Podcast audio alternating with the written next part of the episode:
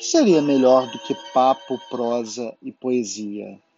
Ter as três coisas ao mesmo tempo, como oferecemos neste podcast, que pretende ser um universo aberto e expansão para quem se interessa por literatura, música, pintura, cinema, artes e pela vida, enfim. A cada semana teremos um novo episódio, com um bom papo, prosa e poesia, e tudo o que possa nos fazer ainda mais humanos. Sou Daniel Giotti e hoje te convido a ouvir sobre prosa, a prosa de Milan Kundera. Milan Kundera é o romancista contemporâneo que melhor escreveu sobre o amor, com a insustentável leveza do ser. Pelo romance e pela versão cinematográfica da obra, ficou mundialmente conhecido.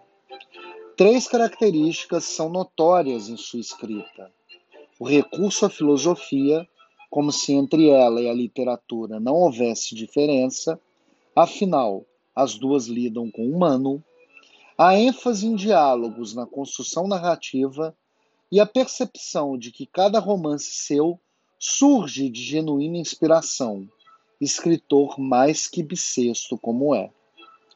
Com 90 anos, publicou 10 romances.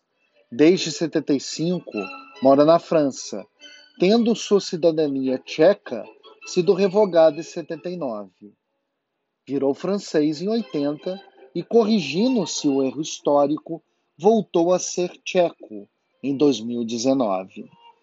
Em seu último romance, A Festa da Insignificância, mais uma vez se vinga das perseguições que o regime soviético gerou, inclusive contra ele, trazendo Stalin como um de seus personagens secundários.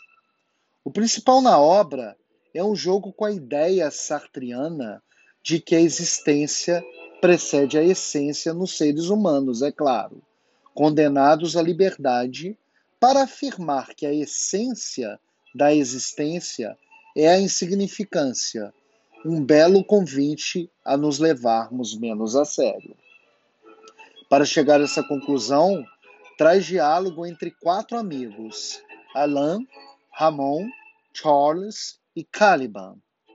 Organizado como uma peça de teatro romance, Milan se vale dos personagens para inaugurar o conceito de desculpante, desculpante, na verdade, demonstrando sua necessidade para a coesão social, quase como contratualista.